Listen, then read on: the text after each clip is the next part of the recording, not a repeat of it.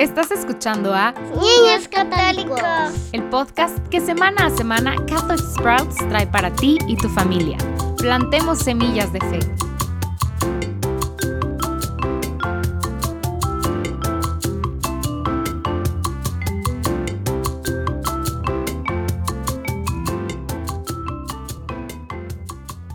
Bienvenidos de nuevo a Niños Católicos, donde estamos repasando el abecedario de la fe católica. Ya hemos hablado de las letras A a la H. Esta semana hablaremos de la letra I. Para esto aprenderemos sobre el Inmaculado Corazón de María. Recuerden que tenemos disponibles para ustedes páginas para colorear con las letras del abecedario católico, para que nos acompañen mientras escuchan. Ahora, lo más probable es que ya sepas un poco sobre María, pero siempre hay mucha más pues, información para aprender sobre ella. Y como muchos santos nos han estado enseñando a lo largo de las generaciones, María no es solo la madre de Jesús, sino también nuestra madre cariñosa. Ella quiere lo mejor para nosotros y por supuesto, lo mejor para nosotros es una relación cercana con su Hijo Jesucristo. Hablemos un poco sobre María. María, por supuesto, creció en Nazaret. Ella era la prometida de José, lo cual es similar a estar comprometido en nuestros días se habían prometido mutuamente que se casarían. Estaban haciendo planes para la celebración de su boda, pero aún pues no vivían juntos. Antes de casarse, un ángel se le apareció a María y le proclamó el gran plan de Dios. Que Dios mismo se haría hombre y que nacería a través de ella. Y María respondió con un rotundo sí. Un sí a jugar este papel tan importante en el, en el plan de Dios. Ella era la humilde esclava o sierva de Dios, y su voluntad podría hacerse a través de ella. Entonces, por supuesto, quedó embarazada de Jesús, y José estaba conmocionado y estremecido, pero no quería avergonzar a María. Así que estaba considerando alejarse de ella en silencio. Para esto, un ángel se le apareció y le dijo también que ese era el plan de Dios, que el niño en el vientre de María era el Mesías, y así José se casó con María. Pero antes de que naciera el bebé, tuvieron que viajar a Belén. ¿Se acuerdan? Viajaron desde Nazaret hasta Belén, lo que habría sido un viaje de unos tres días. Fueron ahí para el censo y fue ahí donde nació Jesús, lo cual es hermoso porque se cumplió una profecía del Antiguo Testamento del profeta Miqueas. Miqueas dijo que Jesús nacería en el pueblo de Belén para cumplir el hermoso plan de Dios, y ahí fue donde nació. Así pues, después del nacimiento de Jesús, seguimos escuchando un poco sobre María en la Biblia. Escuchamos sobre el momento en que Jesús fue llevado al templo para ser presentado, ya que era el primogénito. Sus padres, de acuerdo a la ley judía, fueron al templo e hicieron sacrificios por él. Fue ahí donde, donde el profeta Simeón, que estaba en el templo orando, profetizó acerca de Jesús todo lo que habría por su pueblo, pero también habló sobre María. Simeón le dijo que una espada le traspasaría el corazón. Después también escuchamos que sus padres encontraron a Jesús en el templo cuando era un poco mayor y que María estaba muy preocupada por él. También escuchamos un poco sobre María durante el ministerio público de Jesús, pero escuchamos más profundamente sobre ella al pie de la cruz, cuando Jesús entrega a su madre, a su discípulo amado y también a nosotros.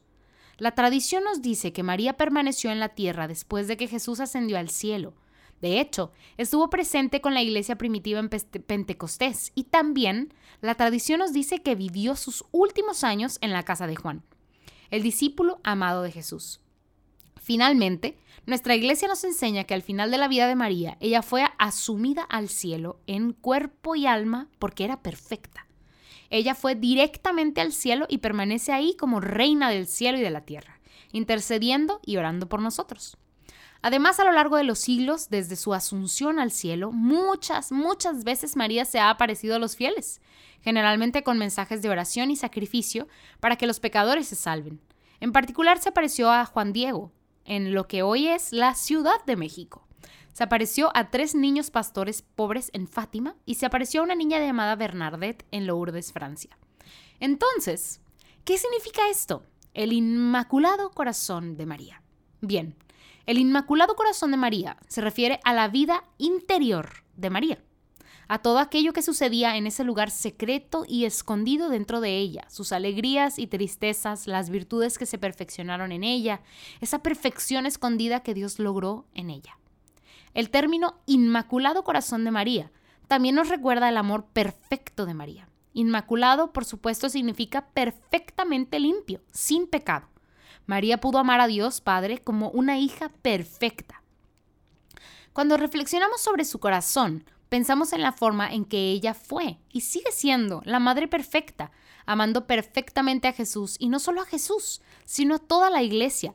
Porque por supuesto, cuando Cristo murió en la cruz, entregó a María no solo al amado discípulo Juan, sino a cada uno de sus amados discípulos y a todos nosotros. Entonces, como miembros bautizados de la Iglesia Católica, María también es nuestra madre y es nuestra madre perfecta. El amor final y perfecto que María tuvo fue por la tercera persona de la Trinidad, el Espíritu Santo. Ella era la esposa del Espíritu Santo y también el templo del Espíritu Santo. Si piensas en María cuando estaba embarazada de Jesús, Él habitaba dentro de ella. Ella era básicamente una capilla de adoración. Así como tenemos la presencia de Cristo en la custodia de cada capilla de adoración, ese era el cuerpo de María. Ella era perfecta en todos los sentidos y Cristo habitaba dentro de ella. Además, todas las gracias del Espíritu Santo moraron dentro de ella siempre. Ella era una compañera perfecta. Entonces ahora, ¿por qué tenemos una devoción al Inmaculado Corazón de María? ¿Por qué la honramos de esta manera? ¿Has visto alguna vez una imagen del Inmaculado Corazón de María? A menudo es un corazón rodeado de flores rosas, perdón, rojas y blancas pero también atravesado por una espada. Estas dos imágenes, las flores y la espada que atraviesan el corazón, representan no solo el amor perfecto de María, sino su voluntad de sufrir con Cristo. Cuando Cristo fue clavado en la cruz, aunque casi todos sus seguidores lo abandonaron, su madre siempre estuvo al pie de la cruz, ofreciendo su sufrimiento. Además, ella es un modelo perfecto para nosotros en lo que debemos hacer cuando vemos a Cristo en la cruz o vemos a alguien sufrir debemos estar cerca y sufrir con ellos. El Inmaculado Corazón de María es un ideal, un ejemplo que debemos esforzarnos por seguir, esforzarnos por ser más como ella, perfectos como María fue perfecta, una perfecta hija de Dios, la perfecta madre del Hijo y la perfecta esposa del Espíritu Santo. Ella es el ejemplo perfecto de perfección. Ahora, hay dos palabras a considerar cuando hablamos del Inmaculado Corazón de María, y esas palabras son reparación y consagración. Reparación y consagración. En primer lugar, reparación. Ahora bien, la reparación significa pagar una deuda.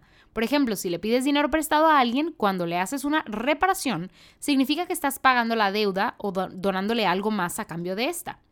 Entonces, cuando pensamos en todas las formas en que pecamos contra Dios, hay una deuda terrible para la humanidad. Nunca podremos compensar todos nuestros propios pecados o todos los pecados del mundo. Sin embargo, cuando ofrecemos nuestros sufrimientos y oraciones a María y su corazón inmaculado, comenzamos a pagar o hacer reparación. Y María nos pidió una y otra vez, de muchas apariciones, que oremos continuamente y que ofrezcamos nuestro sufrimiento para que podamos hacer reparación por nuestros pecados y los pecados del mundo entero. La otra palabra a considerar es consagración. Ahora bien, la consagración significa dejar de lado. Por ejemplo, los objetos sagrados que usamos durante la Santa Misa son objetos consagrados, es decir, que son reservados con el propósito de ser usados durante la Eucaristía. Tu sacerdote pues no va a andar tomando del cáliz y usándolo para beber leche después de la misa. Sería terrible. Este cáliz ha sido consagrado para este propósito específico. Es hermoso hacer una consagración al Inmaculado Corazón de María, con esto estamos diciendo me estoy entregando completamente a María. Entiendo que ella es el modelo y que ella es la que me acercará más a Jesús, así que no voy a permitir que estas otras cosas me corrompan o me distraigan. Estoy reservado para María. Hay muchos libros que ofrecen una reflexión de 33 días mientras te preparas para hacer una consagración completa a María y a su Inmaculado Corazón. Bueno, ya que hemos hablado un poco sobre nuestra Santísima Madre, la Virgen María, es muy lindo saber que ella es un gran regalo que tenemos en el cielo. Ella es nuestra defensora más poderosa y, como han dicho muchos santos, ella es el camino más seguro y más corto hacia Jesús. Bueno, semillas, hemos llegado al final. Una vez más, si estás siguiendo esta serie del abecedario de la fe católica, de, recuerda que puedes descargar las páginas para colorear y así pues seguimos mientras me escuchas. La, semana que viene hablaremos de la letra J, la J del hombre mismísimo Jesucristo. Entonces tenemos mucho de qué hablar. Si desean obtener las páginas para colorear, simplemente sigan el enlace en las notas del episodio y pues hasta entonces. Pórtense bien y nos vemos la semana que viene. Ya fue todo por hoy familias. La próxima semana seguiremos conociendo más del credo, por lo cual te esperamos aquí mismo en Niños Católicos, el podcast en español de Catholic Sprouts. Puedes bajar las hojas para colorear y otros recursos en español para acompañar lo que estamos viendo semana a semana en el enlace que aparece abajo. Aprovecha lo que hoy vimos para crecer en tu fe esta semana.